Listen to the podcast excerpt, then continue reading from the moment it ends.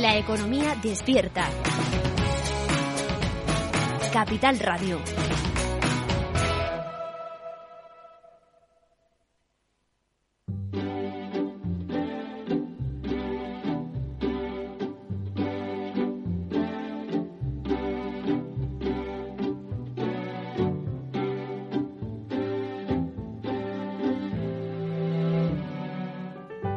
Inversión inmobiliaria.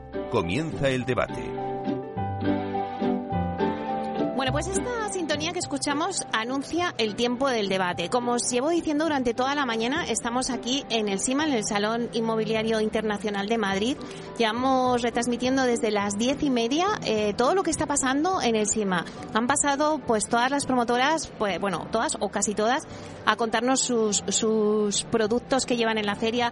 También han pasado pues alquiler seguro para contarnos que el alquiler está siendo protagonismo en la, serie, en la feria.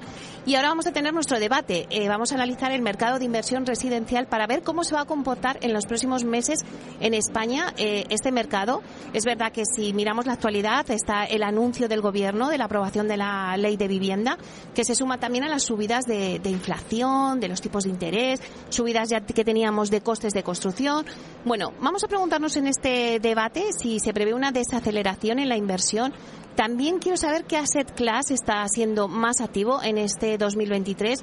Luego también queremos hablar de la financiación alternativa, que bueno, pues se ha consolidado en el sector.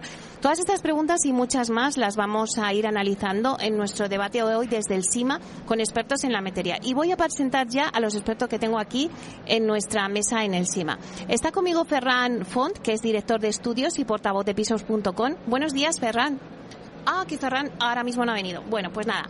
Eh, bueno, pues seguimos. Eh, tenemos con nosotros a Diego Bestar, consejero delegado de Urbanita. Y buenos días. ¿Qué tal, Meli? Un placer estar aquí en persona contigo.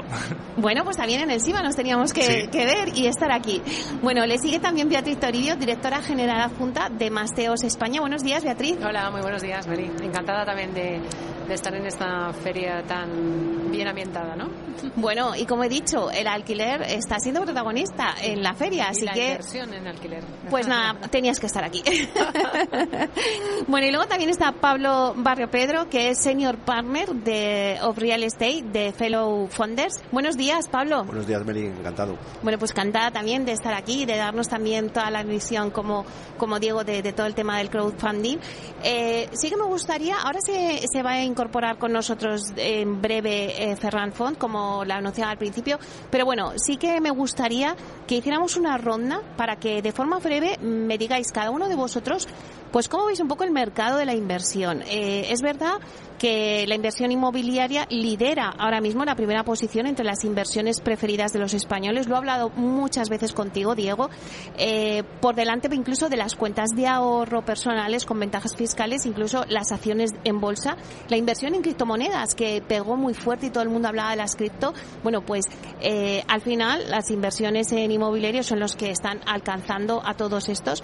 Pero sí que quiero saber cómo veis el mercado de la inversión residencial, ¿no? Antes decía la situación macroeconómica, anuncios políticos del gobierno, en época de campaña electoral, la ley de vivienda. No sé si todo esto está afectando la inversión. Ya hay gente que me dice, no, eh, se ha producido una desaceleración. Quiero que me deis cada uno vuestra opinión de cómo veis este mercado. Empezamos contigo si quieres, Diego. Muy bien, pues a ver, nuestra, nuestra visión del apetito inversor del sector inmobiliario es quizás eh, bueno, es bastante peculiar, ¿no? Hablamos de, de pequeños y medianos inversores que invierten desde 500 euros, que es el mínimo de, de inversión que tenemos en Urbanitae. Y a ver, nuestra visión, lo que vemos en el día a día en Urbanitae es un apetito inversor eh, más potente que nunca. Eh, ayer mismo publicamos un proyecto a las 5 de la tarde, a las 4 de la tarde de hecho, de 5 millones de euros y se financió entre, entre más de 1.200 personas en cuestión de minutos. Con lo cual, seguimos viendo un apetito inversor muy, muy elevado. Y ya a nivel de mercado, eh, claro, yo, yo escucho muchos titulares y muchas personas diciendo que se está desacelerando el sector. ¿Qué quiere decir? ¿Que se, se desacelera la venta? Eh, ¿Dónde? ¿En qué zonas? Es decir, eh, el inmobiliario es hiperatomizado, no tiene nada que ver el ritmo de ventas de, por ejemplo, Madrid eh, con el ritmo de ventas de Fuengirola. Eh, entonces, son titulares que intentan englobar todo, es decir, hay desaceleración en el sector inmobiliario. ¿En qué? En construcción nueva, en ventas, en inversión, eh, de qué estamos hablando. ¿no? Nosotros en general, si vemos que se ha ralentizado eh, la comercialización, ahora mismo tenemos vivas eh, unas 60 promociones que estamos construyendo y vendiendo. Y si vemos que se ha desacelerado un poco el ritmo de ventas, el año pasado fue excepcional, y cuando sales de un año excepcional lo lógico es que el ritmo se, se modere, ¿no? entonces el ritmo de ventas de, de, la vivienda sí que se ha moderado, eh, pero no en todos los sitios, eh, y no en todos los sitios por igual. ¿no? Lo que sí vemos, por ejemplo, en que en Costa y en, y en Lujo está funcionando como un tiro, eh, de hecho mejor que el año pasado. Eh, estos pues todos los extranjeros que siguen queriendo venirse a España a nuestro sol, ¿no? En caso de que nos vuelvan a encerrar por, por una pandemia o lo que ocurra, ¿no? Esperemos que no. Esperemos que no, esperemos que no. Pero bueno, yo si tengo que dejar un titular sería que en Urbanitae seguimos viendo apetito en el, para temas residenciales más que nunca y, y, nuestra previsión es que siga así. Bueno, Beatriz, en Masteos, ¿cómo veis la situación? Pues también vemos ese apetito inversor del pequeño y mediano ahorrador, eh, pues que bueno, que tiene un capital interesante eh, ahorrado o que bien tiene inversión en otros productos que son mucho más volátiles, como por ejemplo la bolsa, o que ha recibido herencias o que quiere refugiarse de la inflación. Entonces todo este ahorro se está eh, dirigiendo hacia, hacia la vivienda, pero claro, como comentabais, eh, dentro de un buen asesoramiento y, y dentro de oportunidades de inversión que las hay y muy interesantes. ¿Por qué? Pues porque estamos en un momento en el que el, eh, el mercado de la vivienda, como comentabais, eh, se está desacelerando ese crecimiento, no quiere decir que esté retrayéndose, y el alquiler, eh, como has dicho tú, sigue como, sigue como un tiro, ¿no? Entonces, claro, rentabilidades brutas o netas, porque nosotros tenemos proyectos de doble dígito, con rentabilidades de doble dígito en muchas zonas de, España, evidentemente eso es un producto muy interesante para mucho pequeño mediano ahorrador que además pues eh, genera un patrimonio que le puede resultar eh, eh, bueno pues muy interesante en el, en el futuro y yo lo que creo también es que tenemos la tendencia ¿no? a pensar que, que, para comprar vivienda se necesitan grandes tickets de inversión y aquí estamos diferentes soluciones que lo que mostramos es que no, ¿no? se pueden hacer pequeños tickets de inversión en determinadas promociones nosotros lo que hacemos es asesorar a esos pequeños medianos inversores nuestro, nuestro ticket medio está entre 130.000 150.000 la totalidad del proyecto, es decir, muchas veces incluido con reforma. Y nuestra rentabilidad media de nuestros proyectos está en el 8,7%. Evidentemente, cuando la, la, gente a través de nuestros eh, consultores conoce estos proyectos, pues evidentemente entienden el, el producto, entienden ese, ese, servicio y lo que nos está pasando pues es un poco lo mismo, ¿no? Es verdad que el contexto no ayuda, es verdad que la financiación se ha encarecido, pero hay oportunidades que en ocasiones nos vuelan en el, eh, eh, pues en cuestión de horas, ¿no? Y muchas veces nos ha pasado que clientes que a lo mejor han querido eh, invertir en un determinado proyecto, como es tal esa oportunidad de inversión, pues bueno, eh, en cuestión de horas mmm, lo ha cogido otra persona. Uh -huh. Pablo, eh, hemos dicho aquí, desaceleración de la inversión o desaceleración del crecimiento de la inversión. Es que es diferente. Eso es. Yo voy a caer en un tópico, pero estoy de acuerdo con Diego y con Beatriz. Porque realmente eh, la inversión, en el fondo, lo que está haciendo ahora es más selectiva. O sea, ahora mismo hay que, hay que ver un poco todo desde un prisma un poco diferente. El alquiler es algo que está tirando muchísimo ahora mismo y nosotros desde Fellow sí vemos oportunidades porque realmente el mercado para nosotros sí que es cierto que no es que se esté ralentizando, pero sí está cambiando. Estamos en una fase de mercado que, bueno, pues los que ya tenemos cierta edad hemos vivido varias y, y, lo único que da pie es a oportunidades. Tú ten en cuenta que la gran mayoría de inversores no solo invierten para coger, recoger el dinero dentro de seis meses, eh, las inversiones en inmobiliario suelen ser más largas, estamos hablando de un año, dos años, tres años, tenemos que mirar más adelante y realmente las oportunidades vienen ahora, no vienen después. Realmente cuando el sector está arriba no es cuando tú tienes que estar entrando y ahora mismo sí. Uh -huh. Bueno, me quedo con esa frase, me ha gustado, las oportunidades vienen ahora. Eh, ya está con nosotros aquí Ferran Font, que es director de estudios y portavoz de pisos.com. Buenos días, Ferran. Hola, buenos días. Oye, ¿te ha costado venir, eh? Me ha costado, me ha costado llegar hasta aquí, sí.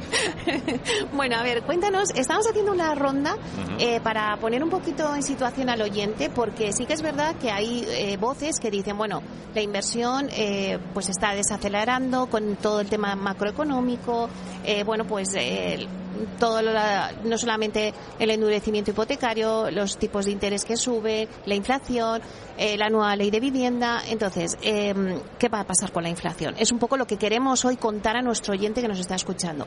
Eh, ya ellos han puesto algunos perfiles sobre la mesa, esa idea también que decíamos de, bueno, desaceleración, pero ¿dónde? Decía Diego.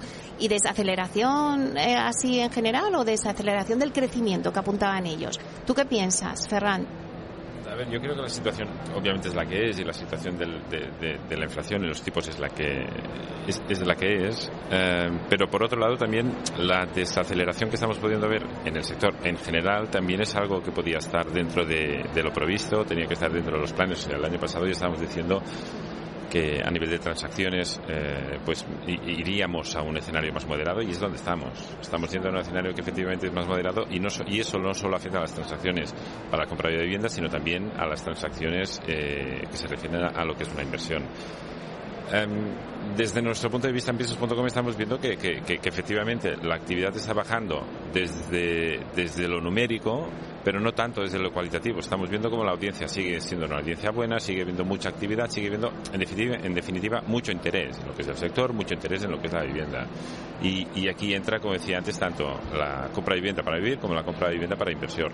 Sí que es verdad, sí que es verdad que bajo mi punto de vista hay un factor diferencial respecto a lo que podíamos encontrarnos, por ejemplo, el año pasado, que es que efectivamente están, están aumentando las compras sin necesidad de financiación. Y obviamente aquí estamos yendo, en muchos casos, eh, que el escenario es precisamente una inversión. Y, y, mm, definitiva, bajo mi punto de vista, cuando preguntas si vamos a una desaceleración o vamos a, un escenario que de menor crecimiento, pues ambas noticias para mí no serían malas. Básicamente porque, porque eh, la situación en la que estábamos hace un año, por ejemplo, una situación extremadamente buena si teníamos, si tenemos en cuenta que, eh, que, la inflación estaba como estaba, eh, si tenemos en cuenta que, básicamente mm, el, que tiene que invertir dispone menos dinero, que la inversión, o sea, que el, que el crédito es más caro, etcétera, etcétera. O sea, que ir a un escenario más moderado, bajo mi punto de vista, tampoco es una mala noticia. Diego. Mira, justo iba a pedir la palabra para, para decir justo lo que acabas de decir, ¿no? Al final, cuando uno pisa el freno, tú vas en tu coche, pisas el freno, lo que esperas es que el coche frene. Si no frena el coche, no dices, qué bien, qué rápido es mi coche, dices, me cago en la leche, igual me estampo. Entonces, eh, quiero decir, suben los tipos de interés, que seguimos a un nivel de tipos de interés razonable a nivel histórico, ¿eh? no es que lo que estamos, lo que el Euribor ahora mismo esté hiper caro, ¿no? Lo que pasa es que la subida ha sido muy muy pronunciada, ¿no? Ese ha sido el problema, no, no el nivel de tipos. Pero bueno, con ese nivel de, de subida de tipo de interés, si esto hubiera sido igual de caliente, hubiera seguido durante el 23 igual de caliente que durante el 22, diríamos aquí tenemos un problema al final está haciendo el mercado lo que debe hacer cuando uno pisa un poco el freno, ¿no? Pues ralentizarse y, yo creo que es buena noticia, no, no mala. Así que en ese sentido yo, es que, yo perdonad, pero yo, yo discrepo de que se esté desacelerando la inversión en vivienda, sobre todo en vivienda en alquiler. Por lo menos nosotros no es lo que detectamos en nuestro día a día. Al contrario, vemos un apetito por parte de esos pequeños, medianos ahorradores para lo que sí que vemos es que hay mucho ruido, hay mucho desconcierto, pero eh, realmente quieren eh, rentabilizar su, o su patrimonio, sus ahorros o de una manera eh, lo más eficiente posible. Entonces es verdad que una cosa es el, contexto general del sector, que es lo que hemos estamos comentando y que es lógico que se desacelere. O sea, es que estamos en medio de una guerra, eh, eh, se ha encarecido la financiación, eh, hay una inestabilidad, en cierto modo, pues regulatoria en nuestro país, hay elecciones, dos citas electorales en los próximos meses y eso, de una manera u otra, tiene que afectar al contexto general. Pero precisamente creo que uno de los nichos donde más oportunidades y que más va a crecer en lo que nos queda, por lo menos 2023, veremos qué ocurre en 2024, yo creo que hasta que no veamos eh, que todo este contexto geopolítico económico afecte al empleo, creo que la inversión en, vivienda va a ser eh, va a seguir siendo un activo por el que van a apostar muchos pequeños y medianos ahorradores. Estoy de acuerdo con que nosotros en Urbanita no hemos notado un descenso del apetito inversor, ¿eh? eso se ha mantenido incluso incrementado. Lo que sí hemos notado es una desaceleración en las ventas de algunas de las promociones que tenemos. Es decir, cuesta un poco más vender sobre todo los pisos más baratos, en zonas quizás más eh, demográficas, de más, más humildes, más baratas, que ahí pues al comprador le impacta mucho la subida de tipos de interés. Entonces ahí sí se ha ralentizado. En cambio, el lujo, por ejemplo, en vacacional estamos vendiendo más que nunca. Pablo, muy, Pablo. Sí, eh, es que realmente en el fondo tenéis razón los dos, porque estamos hablando de nichos de mercado diferentes. O sea, eh, a nivel de venta, de venta de vivienda para vivir, sí que es cierto que se ha ralentizado, ralentizado un poquito, pero porque es normal, es sano. O sea, lo que ha dicho Diego de que los tipos no es para volverse locos, es que nadie lo recuerda, pero es que un 3% es normal.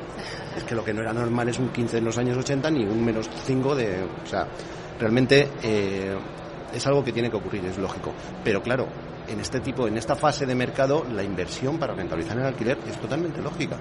De hecho, mm, bueno, eh, yo, he promovido muchos años, he pasado ciertas crisis y al final es que en este tipo de fases se invierte precisamente en, en lo que es rentabilizar los activos porque realmente la venta se complica un poquito más. Al final tienes que ir más al dinero ahorrador, por decirlo de alguna manera, que al que va a vivir ahí. ¿De acuerdo? Son dos mercados diferentes, pero que van compaginados. Pero fíjate lo que nos decía antes Ferran, ¿no? Que, que bueno, pues que ahora mm, casi todo se financia con el dinero ahorrador. O sea, estamos viendo un momento importante de que los, bueno, pues que la gente tiene dinero, tiene liquidez para, para poder hacer compras, ¿no? De hecho, eh, es lo que lo que dicen las, cifras. Al final eh, nosotros estamos viendo como como decía antes eh, va aumentando la compra sin necesidad de sin necesidad de financiación. Sí que es cierto que la típica compra o la compra más habitual sigue siendo compra por reposición, o sea, aquel que aquel que ya dispone de una casa y se compra una nueva casa. Obviamente aquí ya entra punto de, de no necesidad de financiación, pero también tiene todo el sentido del mundo que si uno puede evitar financiarse viendo ah, la evolución de los tipos. Diego estaba comentando que, que, el problema no es que esté al, al, 3, al 3 largo o que esté al 4% el tipo de interés. El problema es eh, la evolución que ha tenido el tipo de interés durante los últimos meses y lo difícil que es prever qué va a pasar durante los próximos meses. Es decir, el Banco Central Europeo hace un año y medio seguro que no tenía ni idea de que su política de tipos de interés sería la que es. Con lo cual, probablemente tampoco tiene idea de cómo va a ser su política de interés dentro de un año y medio. Sí, como decía Bea, estamos en un momento de, de guerra, que es difícil saber dónde está, eh, dónde está la finalización de esa guerra y que la única arma que tiene el Banco Central Europeo a día de hoy que está utilizando para, para combatir la inflación generada a partir de esa guerra es precisamente el aumento de los tipos de interés, lo cual la, la, la, solución de intentar comprar una vivienda sin financiación, pues obviamente es, es una realidad de hoy y, y, y, como mínimo a corto plazo seguirá siendo así. Vea, nosotros es que lo que vemos en nuestro día a día es, eh, es este pequeño mediano ahorrador que tiene ese cash y que de hecho tenemos casos muy curiosos. Tenemos en nuestro ticket medio está entre 130.000 y 150.000 euros, ¿no? Y evidentemente es un ticket asequible para mucha gente que quiere rentabilizar sus ahorros. Pero luego tenemos el perfil del inversor que evidentemente da ese perfil solvente para conseguir la financiación. Entonces también la consigue. Y luego tenemos también inversores que, por ejemplo, tenemos el caso de una pareja muy reciente que nos vino con medio millón de euros y dice, quiero un piso en Madrid. ¿Qué ocurre? Que cuando precisamente le pones oportunidades de inversión con rentabilidades muy altas en ciudades tan potentes como Valencia, que sí, puede ser en barrios más asequibles, pero que son barrios que en el medio largo plazo van a tener un importante desarrollo y que ya tienen una demanda de vivienda en alquiler. ¿Qué ocurre? Pues que esta pareja, en vez de un piso en Madrid, se compró tres pisos en diferentes zonas de España, consiguiendo rentabilidades mucho más altas. Yo creo que esto es lo que necesitamos explicar a mucha gente que en estos momentos, después de todo lo que ha ocurrido en la pandemia, pues tienen una mayor capacidad de ahorro y a lo mejor no necesitan financiación, pero a lo mejor sí pueden conseguir esa financiación, que estoy completamente de acuerdo y creo que esto mucha gente todavía no lo entiende, es que el, el, momento que hemos pasado de tipos de interés a, a tipo cero se acabó, esto se ha acabado. Y un 3%, incluso un 4% puede ser muy interesante con rentabilidades altas en el alquiler.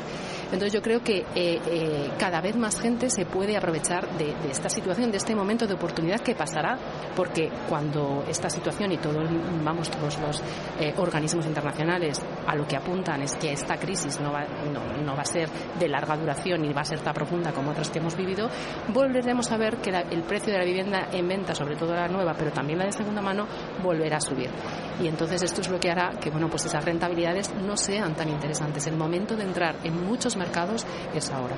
Pero vamos a ver, eh, sí que es verdad que lo hemos hablado, lo hablo muchas veces contigo, digo, el mercado del Bill to que es otro mercado de la inversión, ¿no? Ahí ya mmm, gente que me viene y me dice, oye, aquí se están deshaciendo posiciones. Eh, mucha gente que estaba invirtiendo para construir en el alquiler pues eh, está pensando en decir, bueno, vamos a este edificio lo vamos a poner a la venta en vez de al alquiler. ¿Por qué? Pues porque se acaba de aprobar una ley de vivienda, nos han cambiado las reglas del juego y el inversor dice, ojo, que aquí con papel de fumar no lo vamos a coger, ¿no? Eh, Pablo. Sí, es que lo del Rent están deshaciendo posiciones, claro, pero también hay que tener en cuenta que hay que hacer caja. Ver, eh, hay inversiones que llevan ya mucho tiempo hay que hacer rotación de activos. Tenemos eh, vehículos inmobiliarios que están funcionando en España como las OCIMIS y tienen que ir rotando. Es lógico y normal. Eh, tenemos un mercado que, gracias a Dios, es tan diversificado en España que no nos damos cuenta. Tenemos grandes ciudades, tenemos mm, turismo rural, turismo de playa, vienen extranjeros a comprar vivienda aquí y a vivir. ¿Dónde se van a retirar? tenemos tanto producto y tanta calidad que es que mm, es muy dinámico. Ahora mismo es muy, muy complejo, pero hay que estudiar los nichos. Lo que decía él de comprarse una vivienda sin, sin, hipoteca.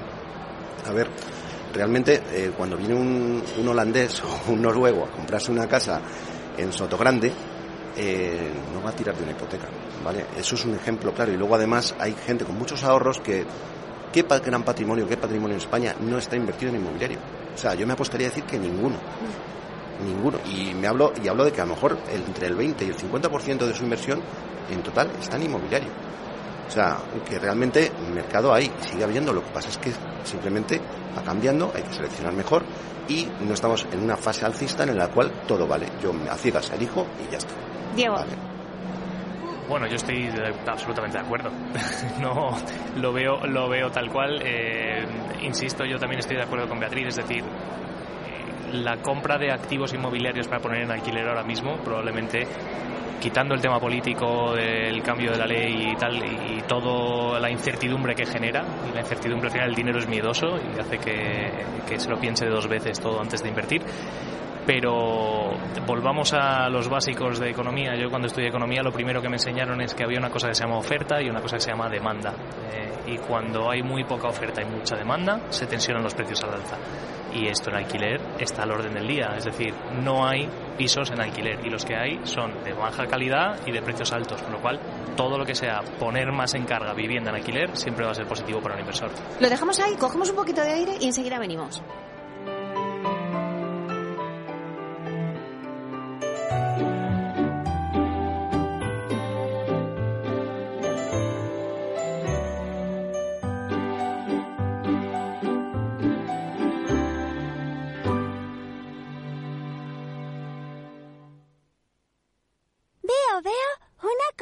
¿Qué cosita es? Empieza por la letrita L. Ya lo sé. Letras del Tesoro. Si mires donde mires, ves letras del tesoro, en Renta 4 Banco te facilitamos comprarlas de forma rápida y cómoda. Entra en r4.com y descubre todas las ventajas de comprar letras con un especialista en inversión. Renta 4 Banco. ¿Quieres más?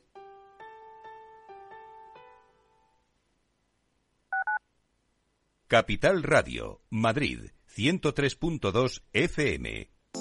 Horno La Santiaguesa. Somos pasteleros y eso nos gusta. Utilizamos materias primas que nos hacen disfrutar y elaboramos todos nuestros productos de forma artesanal, sin sucedáneos, ni margarinas ni grasas trans. Sabemos que las cosas buenas son importantes. Con el hashtag Buscamos Gente Dulce. Horno La Santiaguesa, calle Mayor 73, teléfono 91 559 6214, www.pasteleriasanonofre.com. Disfruta de la mejor cocina gallega en Montes de Galicia. Todo un clásico moderno en el barrio de Salamanca. Disfruta de la variada dieta atlántica, de las mejores carnes y pescados tratados con respeto y transparencia y regados con una de las mejores bodegas de la zona. En grupo, en familia o en pareja, Montes de Galicia te ofrece el espacio perfecto en cada ocasión. Esto te estás perdiendo si no escuchas a Rocío Arbiza en Mercado Abierto. Albert Triola, consejero delegado de Oracle. Yo suelo decir que la digitalización es el plan de pensiones de las compañías y las empresas, con lo cual eso va a llevar a que las compañías van a comprar más software. Mercado Abierto con Rocío Arbiza.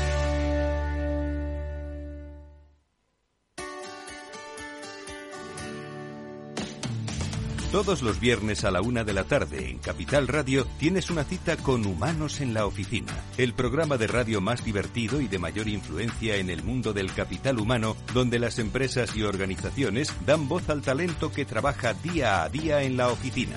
Un formato pionero creado por el galardonado speaker internacional Miguel Ángel Pérez Laguna.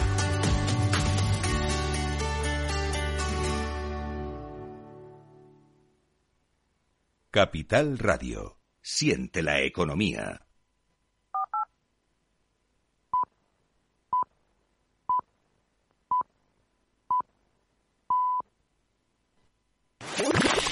Capital Radio.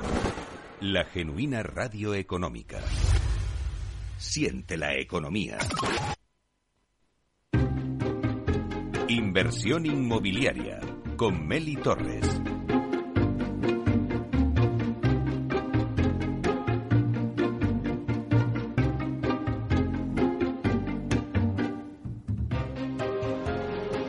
Pues seguimos aquí en nuestro debate sobre el mercado de la inversión. Os recuerdo que estamos en el CIMA, que llevamos desde las diez y media eh, dándoos la información de lo que está pasando en la feria. Ahora nos hemos centrado en el debate, en el mercado de inversión. Voy a hacer un repaso rápido a la mesa que tenemos con nosotros. Está con nosotros Pablo Barrio Pedro, que es Senior Partner eh, of Real Estate en Fellow Funders. Está con nosotros también Beatriz Toribio, Directora General Adjunta de Masteos España. Diego Bestar, que es consejero delegado de Urbanitae. Y también Ferran Font, que es director de estudios y portavoz de pisos.com. Bueno, eh, ya hemos analizado un poquito este mercado de la inversión en el sector inmobiliario en residencial, pero a mí me gustaría haceros una pregunta. ¿Qué mercados prevéis que van a tener un mejor comportamiento durante este año? Ya llevamos parte del año y, vamos a ver cómo se comportan. ¿no? Es verdad que lo decía Beatriz, eh, este año es atípico, un año de elecciones, dobles elecciones autonómicas y nacionales, pero vamos a ver qué tipo de activos eh, están focalizando el inversor la verdad es que hemos abierto el abanico de lo que es el residencial a todo el campo del living, que también, bueno, pues parece que, está teniendo mucho gancho entre los, entre los inversores, ¿no? Eh, residencias de estudiantes, flex living, senior living. Antes hemos hablado del Rent y cómo afecta la situación de la ley de vivienda.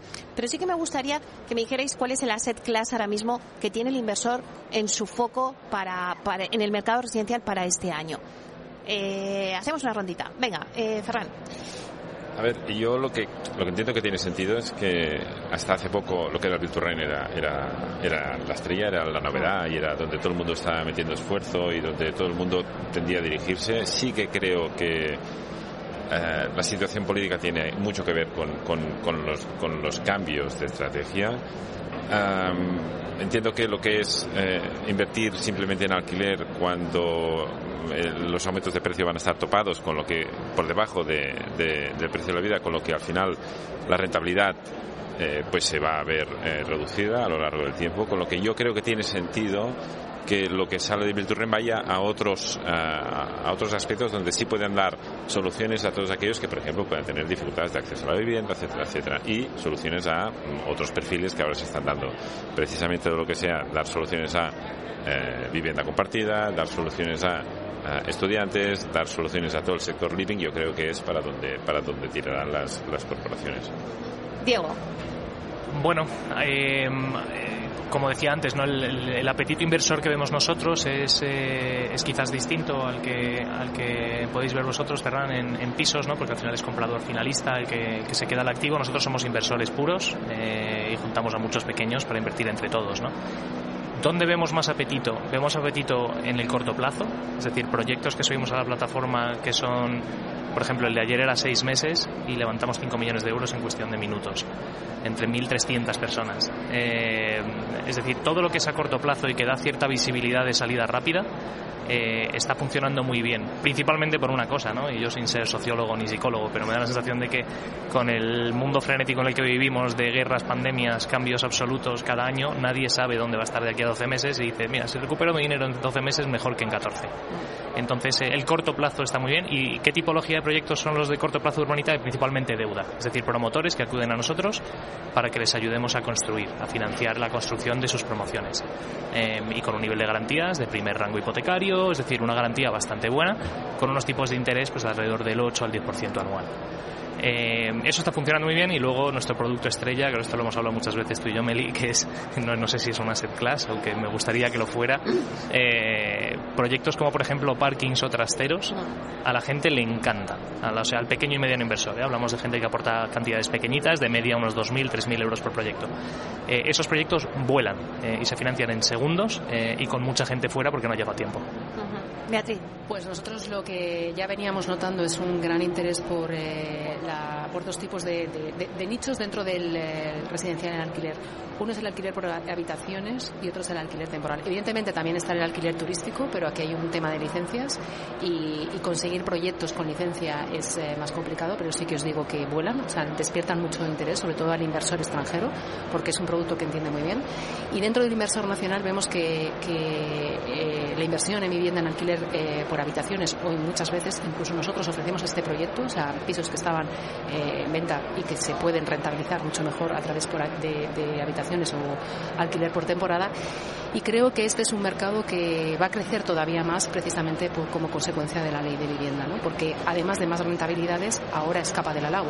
Entonces, evidentemente, esto va a hacer que cada vez más gente eh, quiera, quiera apostar por, eh, por este tipo de inversión, unido a que la demanda también cada vez demanda, perdón la redundancia, eh, eh, pisos por habitaciones precisamente porque como el precio del alquiler ya está llegando a unos niveles tan altos, la demanda tiene que ajustar, su poder adquisitivo y va a pisos más pequeños y vamos a ver que cada vez la demanda de, alquiler pues eh, por habitaciones crece en este sentido. Eh, em, Pablo, no te preocupes, todo el mundo me confunde por el apellido. Pablo, eh, vosotros también desde Fellow Founders también eh, creéis que el Asset Class, ¿para dónde va dirigido esta vez? Pues mira, yo a nivel de inversión sí estoy de acuerdo con Diego.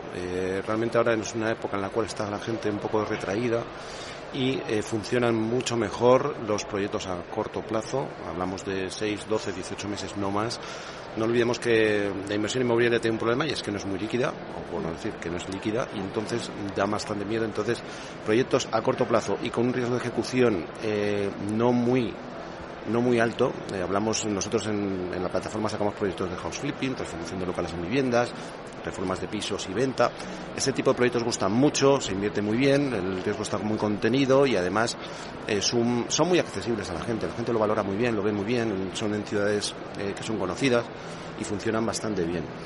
A nivel de asset, de producto, a nivel inmobiliario, si te doy mi opinión, realmente yo le veo mucho futuro al Coribin, porque realmente es una necesidad habitacional que tal como está desarrollándose el mercado y a dónde vamos, hay mucha gente que no tiene acceso a la vivienda y si se transforma el producto que están haciendo a un tipo de cliente que ya no es el habitual del coliving, hablo de estudiantes extranjeros, de un máster, etcétera, etcétera, sino a gente realmente de 20, 25, 30 años que necesita irse de casa y no puede irse y se tiene que ir a un sitio eh, en el extrarradio de las ciudades o algo por estilo, yo creo que eso va a poder triunfar bastante y va a funcionar muy bien en los próximos 3, 4, 5 años.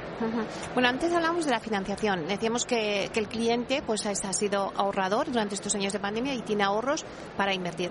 Pero las condiciones ahora mismo se han endurecido. El Banco Central eh, pues ha endurecido los tipos de interés. Y claro, yo me pregunto, ¿eso también afecta al promotor? Vamos a ver la otra parte, ¿no? Eh, el promotor ahora mismo también tiene una alternativa, la financiación alternativa, que se ha consolidado y que ya no es que haya una elección entre financiación bancaria o financiación alternativa, sino que yo creo que se ha incorporado, ¿no? Que muchas veces lo hemos hablado, Diego.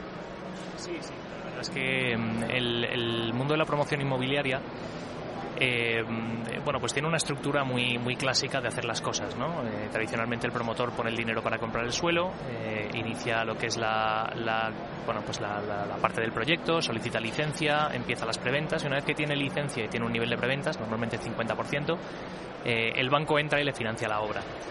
Eh, bueno, pues como todo, eh, en los últimos cinco añitos ha cambiado y ha habido vaivenes de todo tipo, ¿no? Ha habido desde cierre de grifo eh, casi total, a cambio de ya no es el 50%, ahora tienes que vender el 80%, ahora de repente suben los costes de construcción y todos los que habíamos vendido el 80% de, de, las promociones ya no tenemos margen de subida de precios y entonces el promotor pierde dinero porque la construcción ha costado mucho más. Bueno, hay mucha incertidumbre, muchos vaivenes, mucha volatilidad en, en todos los ámbitos de la promoción, ¿no? Entonces, bueno, Tradicionalmente el España es un país hiperbancarizado en el que la promoción inmobiliaria está copada en casi un 90%, la financiación a la promoción inmobiliaria está copada en casi un 90% por la banca y en países eh, que nos rodean eh, vemos que, es distinto, ¿no? que la banca ocupa alrededor del 50% y hay otras vías de financiación, vías de financiación alternativas a la banca. Eh, dicho esto, pues en, la parte de la financiación alternativa España no es muy fuerte, hay pocos fondos de inversión comparado con, otros países y, bueno, pues están surgiendo players como Fellow Funders, como Urbanitae en nuestro caso, eh, que somos una vía de financiación alternativa para estos promotores. Y es verdad que tradicionalmente el promotor nos veía como algo muy caro, es decir, claro, si te estás financiando en el banco gratis, porque los tipos de interés estaban a cero o por debajo, pues al final pagabas un 2% o un 3% que es insignificante en coste para lo que es una promoción y la banca era el, go-to, o sea, no, no, ibas a buscar fuera, ¿no?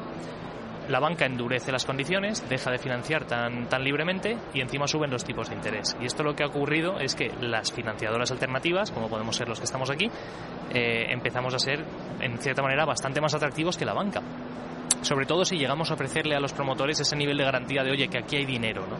Eh, y cosas como lo que hicimos ayer, de que hayan mil y pico personas conectadas a la misma hora para invertir en un proyecto inmobiliario, para financiar un proyecto inmobiliario, hace que el sector promotor levante la cabeza y diga, ostras, que aquí hay algo, aquí hay algo de verdad. Eh, y puede, y yo creo, y soy un, fiel creyente de que, de que en media de, o sea, en cinco o seis añitos eh, podemos estar compitiendo a nivel de volúmenes. Ya no te hablo de, de promociones eh, ni de operaciones a nivel de volúmenes. Yo creo que se pueden llegar a hacer miles de millones de euros en financiación alternativa a través de plataformas de crowdfunding. Pablo, piensas lo mismo, ¿no? Totalmente de acuerdo, pero es que la financiación alternativa en el sector inmobiliario es una consecuencia. Es una consecuencia porque el sector financiero cambió hace unos años y el modelo de negocio de los promotores eh, cambió drásticamente, sobre todo los pequeños y medianos, eh, y sobre todo en una máxima, no financian suelo. Eso es la clave. O sea, al final el promotor hace 15 años ponía un 20% de la promoción y el resto lo ponía en banco. Hoy en día es imposible. Han entrado muchos más players en el mercado, como ha dicho Diego, y es que es necesario realmente porque ahora no hay manera de jugar. Y si queremos mantener un, un, mercado en el cual el riesgo que corre un promotor para la rentabilidad que tiene que asumir eh, si no consigue esa financiación no le merece la pena. Los pequeños y medios promotores te puedes hinchar a ver suelos, ahora ya no tanto porque han salido plataformas como nosotros, pero antes te hinchabas hace 5 o 6 años a ver suelos en Madrid pequeñitos, vacíos, sin desarrollar durante un montón de tiempo porque los pequeños no podían hacer nada, no podían, no tenían dinero para empezar siquiera. Entonces, mm, al final somos una mera consecuencia y estoy de acuerdo contigo que es que esto va a evolucionar y va a tener que cambiar totalmente. Ya no están eh, teniendo en cuenta también los bancos en las financiaciones, que les cuesta, y todo el sector nos está conociendo. Hay otro aspecto también que no me gustaría dejar de tocar en esta mesa, es el tema de la sostenibilidad, ¿no? O sea, antes, en todos los foros que hacíamos eh, en Capital Radio, en los debates, sí se habla de sostenibilidad en las oficinas, ¿no? O sea, era impensable que un inversor, si va a invertir en oficinas, no hablase de un edificio sostenible. Pero ahora se ha empezado a hablar, ya, bueno, llevamos tiempo hablando de sostenibilidad en, el ámbito residencial. Eh, y quería que vosotros lo compartierais aquí un poco. Vosotros veis que ahora mismo el inversor que invierte en residencial dice, eh, ojo, yo también quiero sostenibilidad y quiero una casa sostenible. Y de eso lo habla muchas veces contigo, Beatriz. Sobre todo, eh, yo creo que aquí lo interesante es que evidentemente falta oferta, falta oferta de vivienda en alquiler, pero no todo se alquila y esto es así. Entonces, eh, cuando tú introduces en el mercado una vivienda de calidad, no solo porque sea más eficiente energéticamente, que esto es un punto importante, y la demanda viene por ahí, y la demanda, o sea, la oferta de vivienda de obra nueva está ahí ya, pero claro es que la vivienda de segunda mano se tiene que adaptar a esto. ¿Qué ocurre? Que en nuestro, en España, eh, sobre todo el mercado de segunda mano, es un mercado muy envejecido, el de alquiler todavía más, y esto hay que cambiarlo. Y nosotros esto lo tenemos muy intrínseco en, en, eh, Masteos, ¿no? Porque precisamente lo que queremos es que nuestros propietarios, ¿no? Como dice nuestro lema, ¿no? Eh, propietarios orgullosos e inquilinos felices. ¿Por qué? Porque consideramos que si logramos que a, veces son pequeñas reformas, Meli, no, no hace falta invertir grandes cantidades de dinero para para reformar una vivienda que sea no solo más agradable para el inquilino desde el punto de vista de, ¿no? lo que entra, te entra por los ojos, sino también muchas veces para que tu cocina, eh, los gastos de luz, etcétera, sean más reducidos. ¿Qué ocurre? Que con un, buen asesoramiento, con unos buenos proveedores, eso lo puedes conseguir y teniendo en cuenta esa rentabilidad de, que busca el, el propietario. Pero lo que vas a conseguir es que esa vivienda se alquile más rápido, por más dinero y por más tiempo. ¿no? Y yo creo que esto es lo que muchos pequeños, medianos propietarios que muchas veces vienen con nosotros, lo, que, lo primero que nos dicen es, no, no, no, no yo como tal y como está, eh, así la alquilo. Y ya, pero es que si haces esto, esto otro y esto otro, tu rentabilidad pasa, mm, no, sé, ¿no? del 5 al 8%. Y entonces dicen, ah, bueno, entonces ya sí. Ese es, ese es el valor de muchos de los que estamos aquí, ¿no? Es esa profesionalización y ese asesoramiento que lo que te va a permitir es que todas estas cosas no las hagas solo. Ferran, la sostenibilidad es un más. Sí, eh, sí, y bajo mi punto de vista también el, gran problema que, que, se, que, lo origina todo es, el desequilibrio existente entre oferta y demanda, es lo que estábamos comentando. ¿Es, es, una, es un más la sostenibilidad? Sí, pero ah, cuando es, es complicado ir a un propietario y explicarle que tiene que hacer esas reformas. ¿Por qué? Pues porque al final, en muchos casos sí se alquila. Si está más o menos bien ubicado, en muchos casos sí se alquila. Y lo peor, comparativamente respecto a la oferta existente, pues su piso tampoco está tan mal, porque todos están mal. Es decir, que al final eh, tenemos una situación de parque de vivienda muy envejecido en el que evidentemente hay que hacer un esfuerzo ya no solo en, eh, mejorarlo, sino en mejorarlo y, apuntar hacia esa sostenibilidad, pues porque tiene muchos beneficios, ya no solo para propietarios, sino tiene beneficios energéticos, etcétera, etcétera.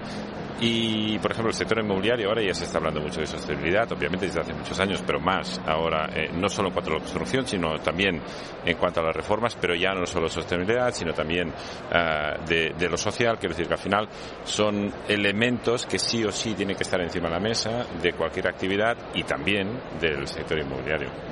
Bueno, ya quedan pocos minutos, pero sí que me gustaría hacer una ronda eh, para dar las conclusiones de todo lo que hemos debatido, porque hemos hablado de financiación, de sostenibilidad, de Virturre, de bueno, pues los eh, nuevos formatos como el co-living y todo lo, el tema del living, ¿no? Donde se está poniendo el foco de si hay desaceleración o es desaceleración del crecimiento de la inversión. Bueno, pues todo esto eh, me gustaría que seguro que eso nos ha de quedar en tintero un montón de cosas, pero es el momento de, hacer un balance de lo que hemos hablado, de recopilar un poco y de decir, oye, para mí las conclusiones, con lo que se tiene que quedar ahora mismo el oyente que quiere invertir en el sector inmobiliario son estas claves. Empezamos contigo, Diego, porque sé que tienes prisa, que te vas ahora a unas conferencias, aquí estáis como directores de orquesta tocando todos los palos, vea también, pues seguro que todos ahora mismo tenéis mil, mil historias y yo os agradezco que hayáis compartido un poquito la radio conmigo, pero vamos con las conclusiones, Diego. Pues a ver, si, si tomamos la base de inversores de Urbanitae como un, eh, una base o un número lo suficientemente representativo de nuestro mercado, del mercado español y del, de, la, de cómo ve la gente en general nuestro sector y el sector inmobiliario, ¿no? Imaginaros que hacemos la típica encuesta de, oye, ¿usted piensa que el sector inmobiliario va a ir a mejor o a peor en los próximos tres años? Pues si tomamos el apetito inversor que tenemos en Urbanitae, de más de 100.000 personas, como, un, eh, como una base de números lo suficientemente amplia para sacar una conclusión de nuestro país, yo os diría que la conclusión, en nuestro caso, es que la gente quiere invertir en el sector inmobiliario, se fía del sector inmobiliario y con los vaivenes y las incertidumbres que hay, miran al sector inmobiliario como un sitio donde poner su dinero y que esté a salvo y que además le genere una rentabilidad. O sea que eh, yo creo que la opinión general de nuestro país y del público en general es que el sector inmobiliario está fuerte por muchas eh, noticias que veamos de desaceleraciones, etcétera. ¿no? Eh, esa es la conclusión que tenemos desde Ronita y la que vivimos día a día con, con datos reales. Bueno, pues si quieres te despedimos aquí. Muchísimas gracias por estar aquí, Diego, y compartir este ratito con nosotros. Y bueno, pues que vaya bien la conferencia también ahora. Te escuchamos luego. gracias a vosotros siempre y nos vemos en la próxima. Venga, hasta pronto. Bueno, pues seguimos con la ronda de conclusiones. Eh, Beatriz, ¿cuáles serían las conclusiones de cara a darle las claves a un inversor que quiere invertir en el sector inmobiliario? Bueno, yo, eh, cogiendo lo que comentaba Diego, precisamente por ese apetito inversor que pese a que el contexto no acompaña, pese a que la regulación no acompaña, los números y las rentabilidades sí lo hacen, es un momento, la gente tiene que tener en cuenta que es un momento para, para invertir en vivienda en alquiler, porque hay eh, poca oferta y mucha demanda. No solo es un problema a corto plazo, va a seguir siendo a medio y largo plazo porque no se está introduciendo la oferta de vivienda que necesitamos como consecuencia del crecimiento demográfico, del menor poder adquisitivo y de las dificultades de la gente para vivir en vivienda, para vivir en vivienda de propiedad, se va a necesitar más eh, alquiler. Y luego tener en cuenta que no es imprescindible tener grandes tickets de inversión, o sea, grandes cantidades de, dinero para rentabilizarlo.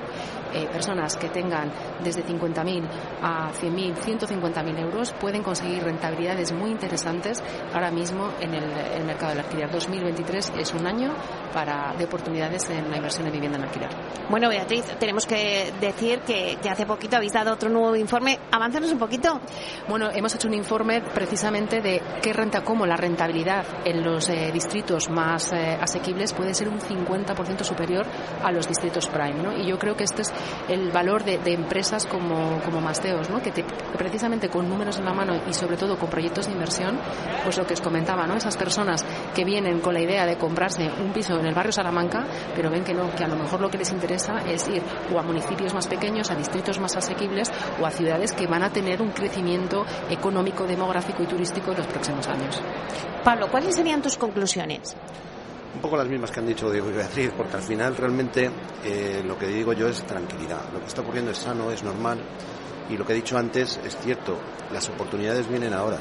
O sea, realmente mirando hacia adelante, hacia el futuro, es lo que hay que hacer.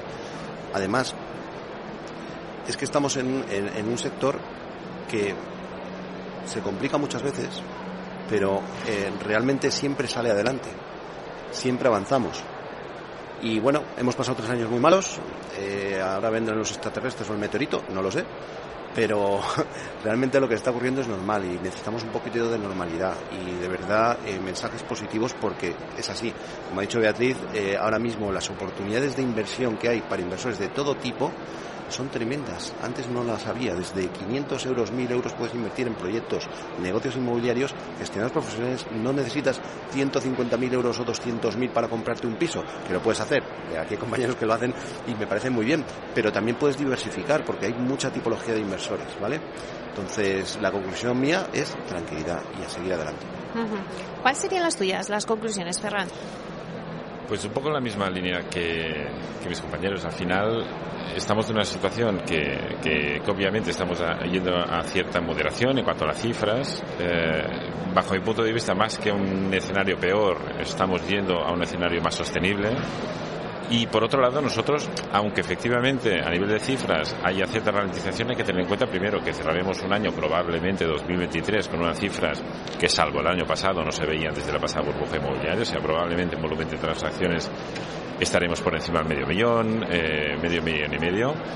Y al margen de esto, aunque hay mucho ruido, hay que, aunque hay la frustración por parte de muchas personas por la utilización política de la vivienda, y por el riesgo en el que estamos entrando de utilizar la vivienda como herramienta política y ir cambiando de ley de vivienda cada cuatro años, al margen de todo esto, nosotros estamos viendo como pisos.com la audiencia está subiendo aproximadamente el 10% respecto al año pasado. ¿Esto qué significa? Que bajo nuestro punto de vista, aunque haya ruido, hay interés en la vivienda, no solo para vivir, sino obviamente también para invertir. Bueno, como estamos en un escenario del SIMA, que bueno, pues la gente lo que quiere es eh, pues que les demos las claves. Vamos a mojarnos un poco eh, y vamos a decirle, venga, a ver, si tú eres inversor, ¿dónde tendrías que invertir ahora mismo para tener una buena rentabilidad? Vea. Pues mira, yo os comento que eh, esta semana, no, la semana pasada, perdón, lanzábamos un, un, proyecto de inversión en Valencia, en un barrio muy céntrico, y lo que proponíamos precisamente es rentabilizarlo a través del alquiler con una, rentabilidad media del 11,5%. Era un proyecto, si no recuerdo mal, entre 160.000 euros, con reforma y todo incluido, una pequeña reforma para, para, adecuarla un poquito mejor. Eh, bueno, pues en cuestión de horas eh, se vendió. De estos ejemplos te podría poner mil, eh, Meli, en diferentes ciudades en las que operamos. Yo solo os digo un ejemplo, pues, precisamente por lo que el dato que estaba comentando eh, Ferran, ¿no? de ese crecimiento de la, de la, de la, del tráfico ¿no? de gente que visita mm, pisos.com. Nosotros empezamos operando hace apenas un año en tres ciudades, ya vamos por diez, vamos a abrir en tres nuevas ciudades esto es ejemplo de, lo que está ocurriendo y que es verdad que hay mucho ruido y es verdad que el contexto no acompaña. A mí me gustaría saber de qué cifras estaríamos dando, Ferran, si, la situación económica, política fuera diferente. Y estoy muy de acuerdo con esa frase que has utilizado de cómo se está utilizando la vivienda. Yo creo que eh, este ruido no, no, ayuda y que no nos tenemos que sentir culpables porque queramos eh, ser propietarios e invertir en vivienda, porque es algo lícito, es algo que ofrece una seguridad y unas rentabilidades muy interesantes, mucho más que muchos depósitos, que muchos productos financieros, por supuesto que la bolsa que tiene una alta volatilidad y que el, ciudadano medio entiende mucho mejor que otro tipo de, productos de inversión. Bueno, y rápidamente, eh, Pablo, eh, antes decías el coliving. ¿Lo, dejamos ahí en el coliving? No, eh, el coliving es una opción, pero nosotros, por ejemplo, en la plataforma tenemos proyectos. La clave para mí ahora mismo es seleccionar bien, hacer un buen análisis y eh, de verdad eh, estudiar lo que haces. Nosotros hacemos eso por el inversor. Al final realmente le damos esa opción y tenemos proyectos desde corto, medio plazo a largo plazo. Te estoy hablando eh, en los plazos de, de 12 meses a, a, 36, o sea, de, de 1 a 3 años. Entonces, realmente hay muchas oportunidades. Nosotros del DIF que nos llega prácticamente solo pasa el 1 o el 2% de todo lo que nos llega. Al final, si seleccionas bien, eh, hay oportunidades y además desde muy poco dinero. Ferran, nada, un minuto. Yo diría que hay oportunidades en todos lados, simplemente es escoger bien y si yo tuviera que meter mi dinero en algún sitio, probablemente ahora lo metería en barrios periféricos bien ubicados. Aunque, insisto, hay oportunidades en ciudades más pequeñas, en barrios más céntricos de las ciudades, pero yo en mi caso lo haría Bueno, pues ha sido un placer. Muchísimas gracias, Beatriz Torillo, directora general Junta de Masteos España. Gracias, Beatriz, por estar aquí. Gracias a vosotros y de verdad esto es una gran oportunidad de hacer este foro aquí en, eh, este contexto. Muchísimas gracias, Pablo Barrio Pedro, Senior Partner of Real Estate de Fellow Funders. Muchísimas gracias, Pablo. A vosotros.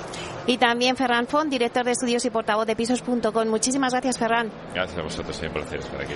Bueno, y a ustedes, señoras y señores que nos escuchan al otro lado de las ondas, gracias por estar aquí y compartir este espacio con todos nosotros desde el CIMA.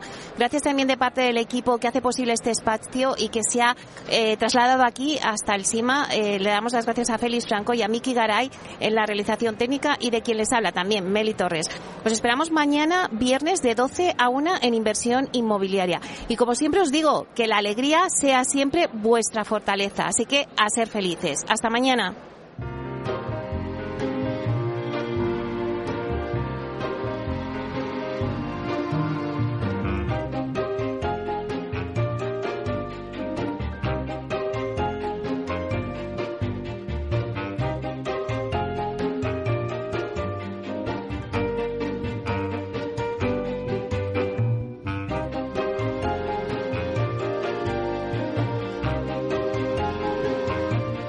Inversión inmobiliaria con Meli Torres.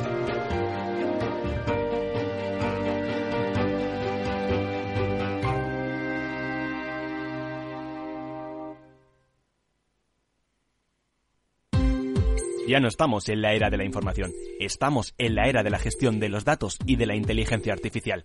El tratamiento inteligente de estos datos proporciona un valor enorme a las empresas en sus procesos de negocio. En Piper Lab ayudamos a nuestros clientes a tomar decisiones de negocio basadas en datos. Escúchanos todos los lunes en el espacio de Big Data de Capital, la Bolsa y la Vida. ¿Qué es ir más allá? Con Arval podrás llegar donde te propongas de la forma más sostenible y desplazarte como y cuando necesites con una oferta de renting sostenible, segura y conectada y preocuparte solo de conducir porque nosotros nos ocupamos del resto. Arval, la transición energética arranca aquí. Más información en arval.es.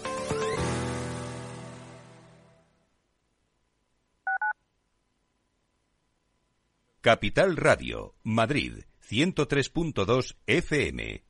Gráficas Naciones. Más de 50 años de experiencia en el sector de las artes gráficas. Apostamos por la última tecnología tanto en impresión offset como en digital y gran formato. Realizamos todo tipo de impresión. Tarjetas de visita, folletos, libros, vinilos, decoración y montaje de stands. Más información en el 91 629 2145 o en gráficasnaciones.es. Disfruta de la mejor cocina gallega en Montes de Galicia. Todo un clásico moderno en el barrio de Salamanca. Disfruta de la variada dieta láctica, de las mejores carnes y pescados tratados con respeto y transparencia y regados con una de las mejores bodegas de la zona. En grupo, en familia o en pareja, Montes de Galicia te ofrece el espacio perfecto en cada ocasión. Esto te estás perdiendo si no escuchas a Rocío Arbiza en Mercado Abierto. Eduardo Martínez, cofundador de la FinTech Tokio. El mercado africano también está creciendo muchísimo. Hay que tener en cuenta que tanto el mercado asiático, africano y latinoamericano es un mercado donde hay más penetración de móviles que de banca. Por lo cual, eh, propuestas digitales que puedas tener en el móvil son muy eficientes para ese tipo de mercados. Mercado Abierto con Rocío Arbiza. Si quieres entender mejor todo lo que rodea nuestro sector alimentario, tienes una cita en La Trilla. Un gran equipo de especialistas te acercará a la actualidad económica y política desde el campo hasta la mesa.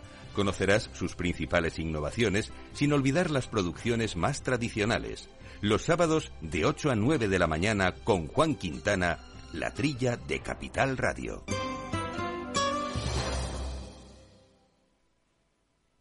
Capital Radio.